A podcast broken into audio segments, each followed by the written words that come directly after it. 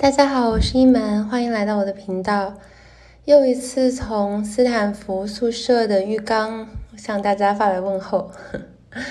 啊，我刚刚经历了我 MBA 第二年新学期的第一周的一半，嗯，一共上了三门课。新学期到现在的心情是平静又带有一些欣喜的。不知道为什么，好像从开播课到现在的这将近两个月。是我很长一段时间内情绪最稳定的一段时间，好像就算是有高潮的眩晕的时刻，还是说偶尔灰暗低迷的嗯时间，都能很快的回正到一个比较平静的中位。嗯，既不会在眩晕中沉迷太久，也不会在低迷中就是瘫坐太长时间。也不知道是不是跟有这个播客有关，这播客就有点像我的邓布利多的冥想盆一样，好像可以把一些心情和思绪就都挑出来存这存在这里，然后我知道它不会被忘记，所以我也就不太会在里面流连太久，就可以不想它的继续往前走，嗯。确实是一个意外的收获，也在这里谢谢大家，没有你们就没有这样子平静的我。今天上了两门不是商学院的课，一门是设计学院的，俗称 Design School D School 的一门关于生成式 AI 的课，然后另外一门是一节当代舞呃第二级的课，去年上的第一级，今年上第二级，算是升级了。然后设计学院的课是一门关于生成式 AI 和合作学习，它全称叫呃 Collaborative 哦，全称叫 Generative AI for Collaborative Learning。然后今天上了第一节，嗯，做了一些设计的小练习啊，中间有一个部分是要我们回顾过去的一天啊，然后我就讲了我过去一天做了什么。嗯，通过设计学院的这次回顾，我发现，嗯，也许刚刚回学校就能比较好的适应，或者说是有现在平静的心情，主要还是因为我最近，呃，在生活中放到了一些，放下了一些小常量，嗯，有一些稳定的基石。除去上个星期和大家说的，开始的 Duolingo，啊，打卡群。已经进入了第十二天，每天我大概都会复习半个小时的日语。除这以外呢，我还加入了两个，呃，我其实跟我有很长缘分，但一直都是断断续续没有坚持的习惯。一个是练瑜伽，一个是打坐。嗯，我现在早上七点钟起来以后，还要摸摸手机啊，没有马上下床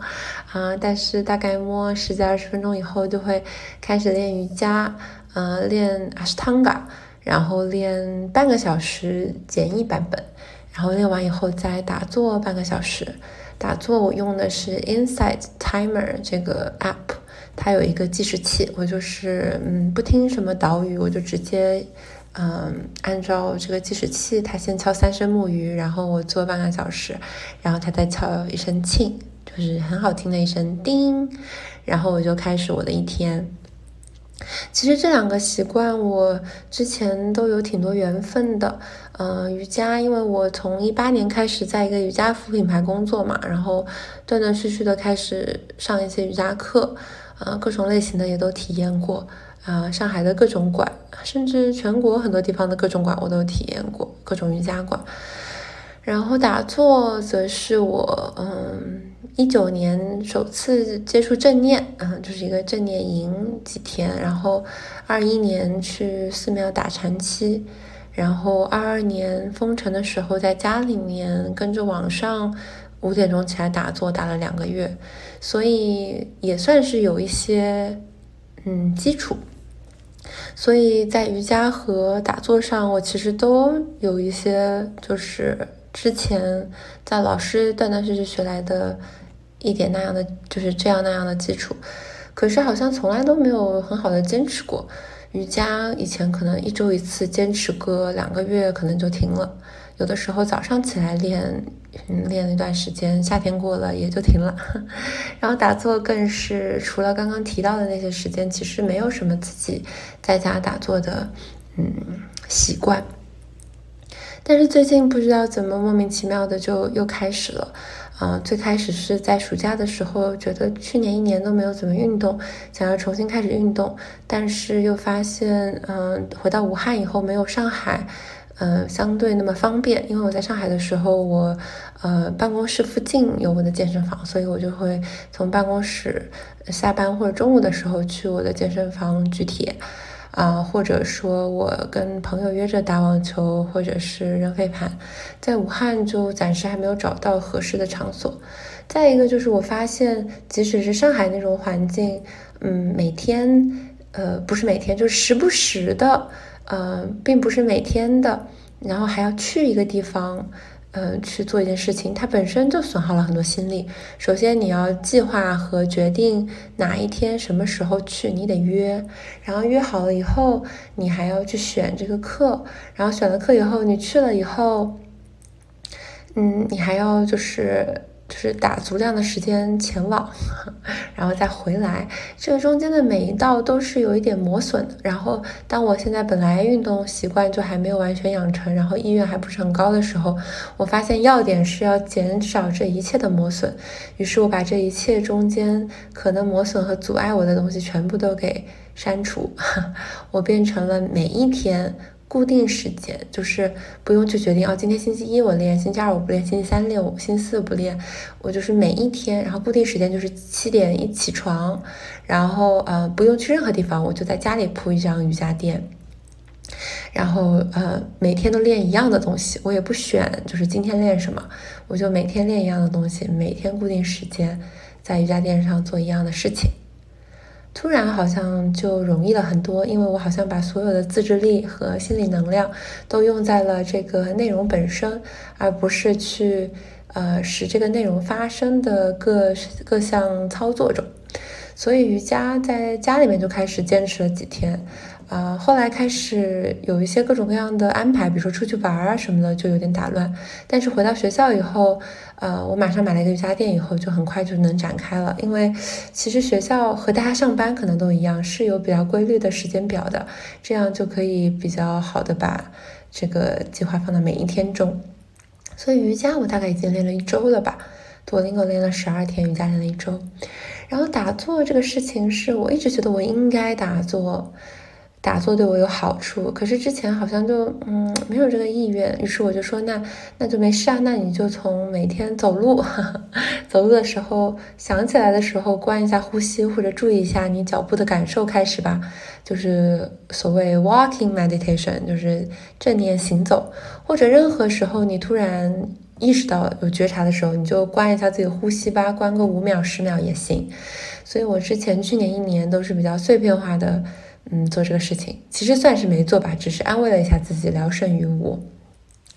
今年回来是因为早上，呃，刚回来的前几天倒时差，早上六点多就醒了，然后做了瑜伽以后，觉得还有大块的时间。然后我练的这个瑜伽的视频，它就是半个小时动作之后，也没有平时瑜伽的那种大休息，就是。沙巴斯纳，然后我就觉得好像练完以后总是要动完以后要静一静，要收一收，所以身体自然而然就觉得，哎，不然我们打个坐吧。然后我就又重新开始打坐，就这么轻松的开始了以后，嗯，就觉得也还挺容易坚持的。不知道为什么，也许是之前种种在这里那里学的机缘和自己平时小小的观呼吸有了一些。积累的变化我也不知道，所以目前就是半个小时还比较容易坚持，然后早上半小时瑜伽和半小时呃冥想或者说打坐，给了我挺多的稳定感的。而且我发现这种每天早上都做都做一样的事情，让这件事情变得比其他时候容易坚持，更加轻松。还有一个在坚持的事情是 Duolingo。这个事情我本来想说在碎片时间等人的时候可以拿出来用一用，但是我发现碎片时间还是不可控，呃，所以我每天我如果还需要心力去想，哎，我今天打卡了没有啊？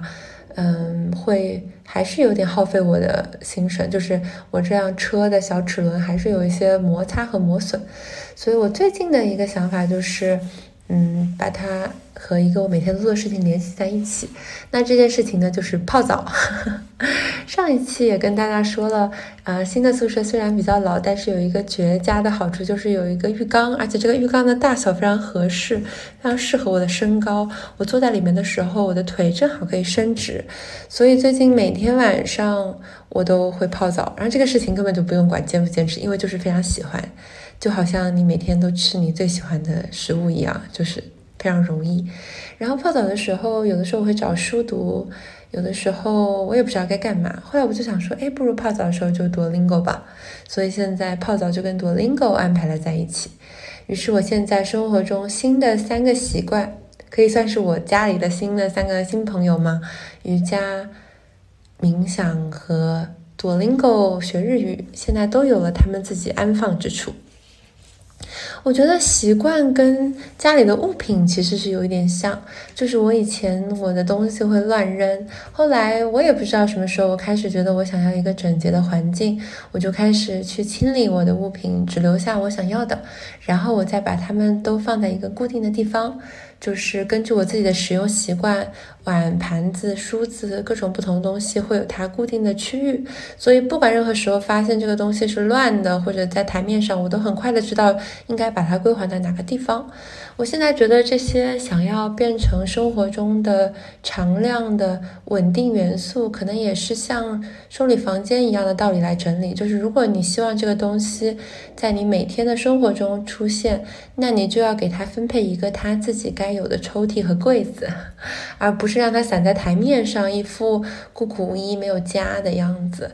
所以你的每一个物品其实都要有在它在你的家里的小家，那你每一个想要每天发生的事情和习惯也应该有它在你一天中的一个小家，嗯，这样的话生活就还蛮有稳定感的，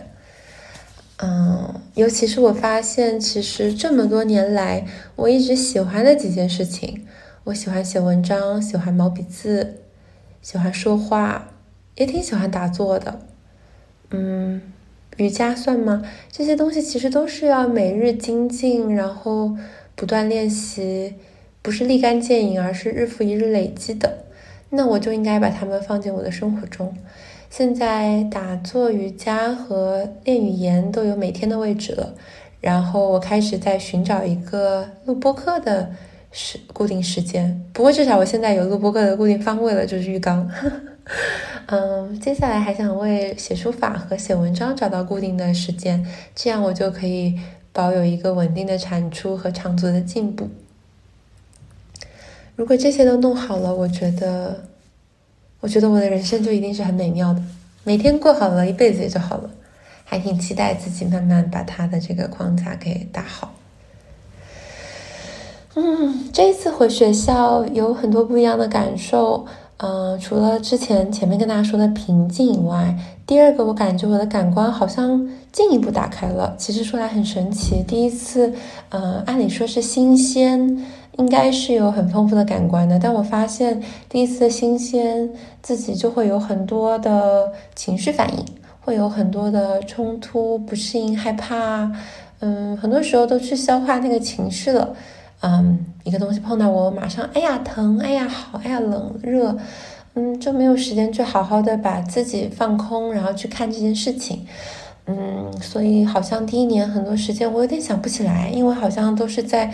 呃沉浸在自己的情绪和消化情绪中那样过去了。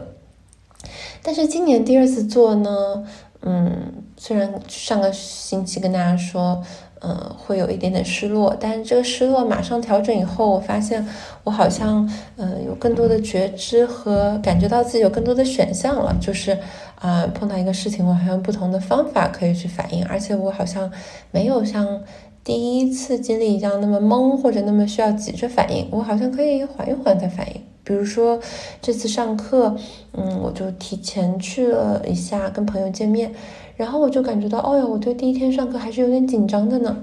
嗯，如果是第一年的话，我就会陷入这个紧张中，然后有点无法自拔。第二年，我好像就可以跟朋友说，哎呀，我现在感觉到有点紧张，我在体会这种紧张。嗯，我好像可以怀着一些距离的体会这种情绪，然后这个情绪就很快的起，很快的落了。嗯。好像第二次体验就是可以有更多的觉察，嗯，经过了情绪的高峰和低谷以后，可以比较平稳、平稳的、比较稳定的去进入它和随它一起上升。嗯，这个也，嗯，这个做第二次的事情，把一件事情做第二次的这种行为方式，我最近也在生活的其他方面在体会。啊，我这个暑假开始有了一个我之前发现我没有的读书习惯，就是如果我碰到一本挺喜欢的书，我会在读完第一遍以后，马上呢开始读第二遍。嗯，比如说今年暑假开始的时候，我读了米兰昆德拉的《生命不可承受之轻》。嗯。然后我一读完第一遍，我就觉得哇，感觉我的情绪在，因为在一种未知中摸索，然后情绪随着主人公就是又起又落。我的心像一个特别敏感的舌头，或者说是一一个特别吸水的毛巾，泡在那里面人的情绪中。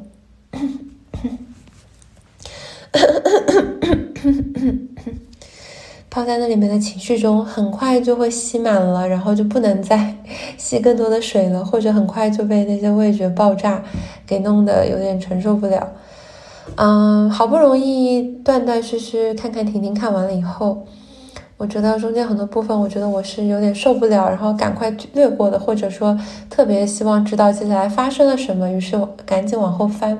好像没有时间去慢慢的去体会一些事情，或者说去看清楚中间的一些人物脉络，或者说有些人刚出来的时候我都不知道他是他，后面他出现五次的时候我才知道他是他，所以我看完以后马上就看了第二遍，第二遍好像就能清楚很多，看到了很多脉络，然后也发现了很多之前的伏笔和前后的呼应，以及啊不同的人他。是怎么登场的？他们中间有什么异同？他们他们说话的节奏，他们的想象的身形，呃，状态，嗯，他们的某些细微的习惯，好像是第二次看的时候才能看得更清楚。我太喜欢这种重复带来的新的显微镜。我又好像看完第二遍以后，马上又打开看了第三遍，然后一边看开始一边记笔记。啊，会写哦，第一章发生了什么？主人公是谁？嗯，好神奇呀！我们体验很多事情的时候，第一次真的是非常懵懂的，啊，就是遭逢，然后被打一个踉跄，打个喷嚏、咳嗽或者绊一跤，其实都来不及反应。然后第二次看的时候，好像才可以心态更平和，才可以看得更清楚。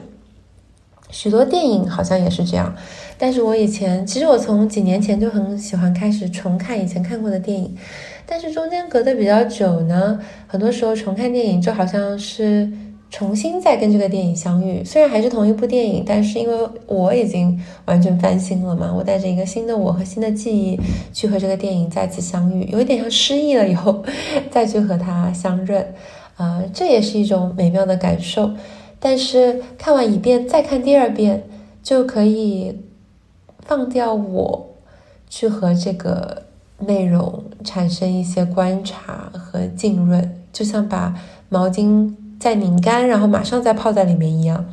嗯嗯，有很新的视角。所以我现在有的时候，呃，看一个电影完了以后，我也想马上就是再看一遍，或者看到一个人访谈，我觉得好喜欢，我也要再听再。再看一遍，嗯，好像就会有新的视角，嗯，有的时候我觉得我读这个 MBA 的第二年也是这种感受，啊，其实我的第一年和第二年也没有说要有什么新的，就是新的台阶，我觉得好像更多的是把第一年经历的很多事情，我睁大眼睛拧干毛巾再经历一遍，甚至说 MBA 好像是上大学的第二次体验。就是第一次上大学的时候，有些懵懂，有些惶恐，然后呢，读 MBA 的时候，好像哎，带着更轻松的心情，至少我认为努力更轻松的心情，再去体验一遍，遭逢一遍，弥补一些大学的时候因为第一次被扔在里面而无所适从的遗憾。嗯，所以第二次总是有第二次的甜蜜。嗯，有第二次的清醒，有第二次的距离，也有第二次更加审慎和客观的视角。嗯，也是为什么我觉得我第二年可以更多的分享我的体会，因为第一年真的都是忙着在里面浸泡了，弄得晕头转向的，然后很害怕这个对外描述的视角影响了我在里面疯狂的浸泡。那到了第二年，我浸泡完了以后，我就用这个视角记录下我的观察，嗯，不留遗憾。我觉得，嗯，一切都挺好的。第三个，我发现我开始阅读上的变化是，我发现不管看什么事情，我也会开始更加注意他的视角。比如说，以前会读一些历史的书，去年去 西北考古的时候，还有回西安去。嗯，玄作为玄奘之路的完成的时候，我朋友被朋友按头读了一本《李世民传》，呃，然后里面就把李世民写的非常的伟光正嘛，包括甚至呃他比较有争议的玄武门事变，也变得好像他被赶鸭子上架才做出杀父杀兄的行为。嗯，然后我看了那部历史书以后，我第一个反应，终于有了一次历史视角的反应，我就想说，谁在讲这个故事？写这个故事的，写这个历史的人是谁？他是不是，嗯，有一些他的为难和他的处境，以至于他要用一种方式来讲历史？然后我就开始对于历史背后的宏观历史视角产生了兴趣。然后今年。呃，上半年我去纽约的时候看了，呃，讲美国开国元勋的呃音乐剧《Hamilton》，然后这个《Hamilton》到后面的时候也有一个部分，呃，关于就是 Who lives to tell the story，就是历史到底是从谁的角度来讲的呢？当这个人不在这个历史史实发生的房间的时候，他的呃叙述是否准确？而在这个房间中的人呢，呃。取决于谁活到了最后，能够有这个去讲这个故事的机会，呃，那么谁的视角就得以与世长存。所以历史背后的视角也开始变得，呃，很有意思，而不是把每一个历史都每读到历史书就当做事实而照单全收。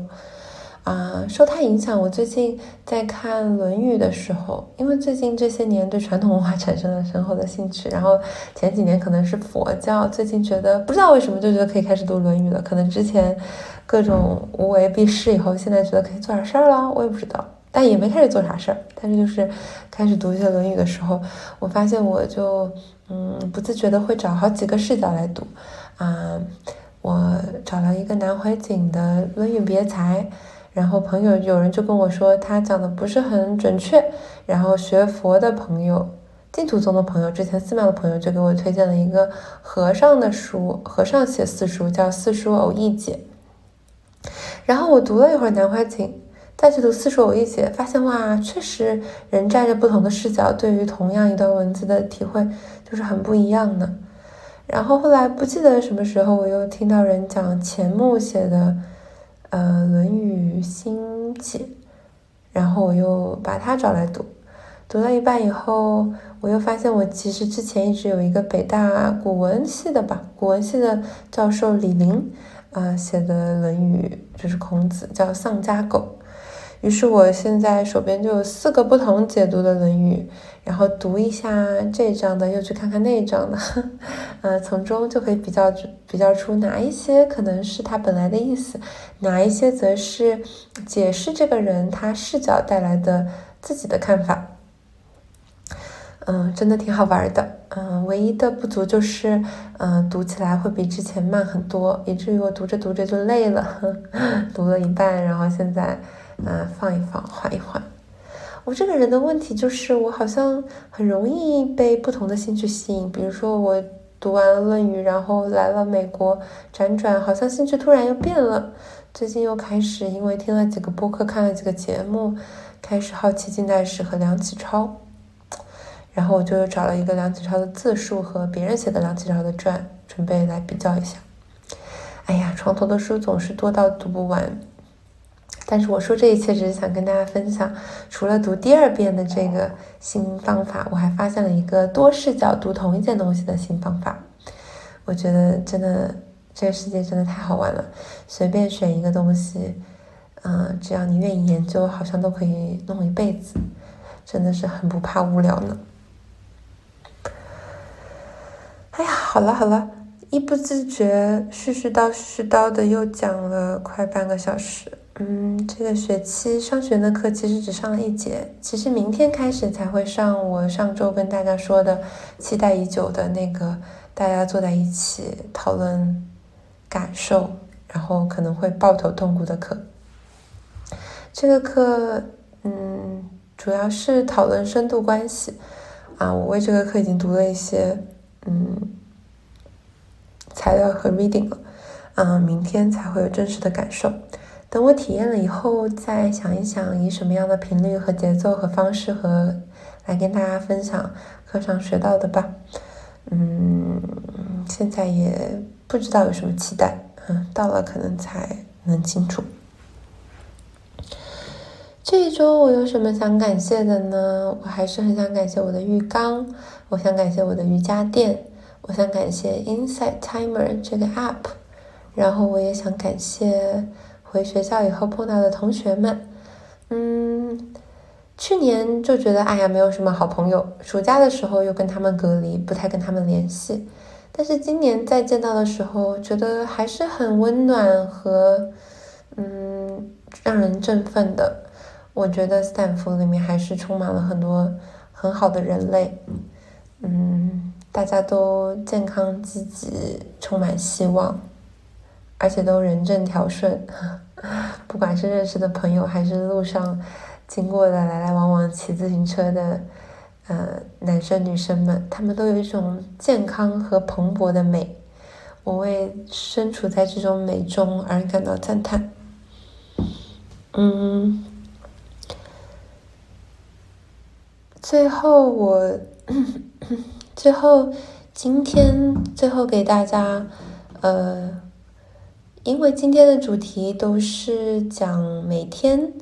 日常，呃琐碎重复中的力量，所以我选了一首陈绮贞的歌来唱给大家听。这首歌叫《最初的起点》，我觉得也挺适合，嗯，刚开学的。嗯，那这首歌前面有很多就是念白一样的部分，蛮容易唱跑调的，希望大家多担待。嗯，不想听的话就现在就关掉也可以。祝你有美好的一周，我们下周再见，拜拜。最初的起点，推开闹钟，起床刷牙洗脸化妆，该不该穿高跟鞋？火腿蛋配奶茶，昨晚说的梦话，办公桌上的灰尘。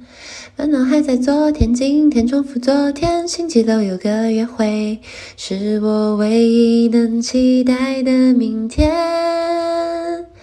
手牵手，肩并肩，用光所有的时间，再给我多一点我们真实的从前。过一天算一天，也许梦就会实现，回到我们最初那个起点。呐呐呐。七海人的童话，南瓜马车城堡，彩色两片白衣裳，人租用的背包塞满历史漫画，总有一天去流浪。志气高的公主离开童话的保护，决定去闯一闯。人海茫茫，一切不是想象。手牵手，肩并肩，用光所有的时间。一低头，一眨眼，不用说，我统统了解。拍拍手，转一圈，也许梦就会实现，回到我们最初那。个起点，志志气高的公主离开童话的保护，决定去闯一闯。人海茫茫，一切不是想象。拜拜。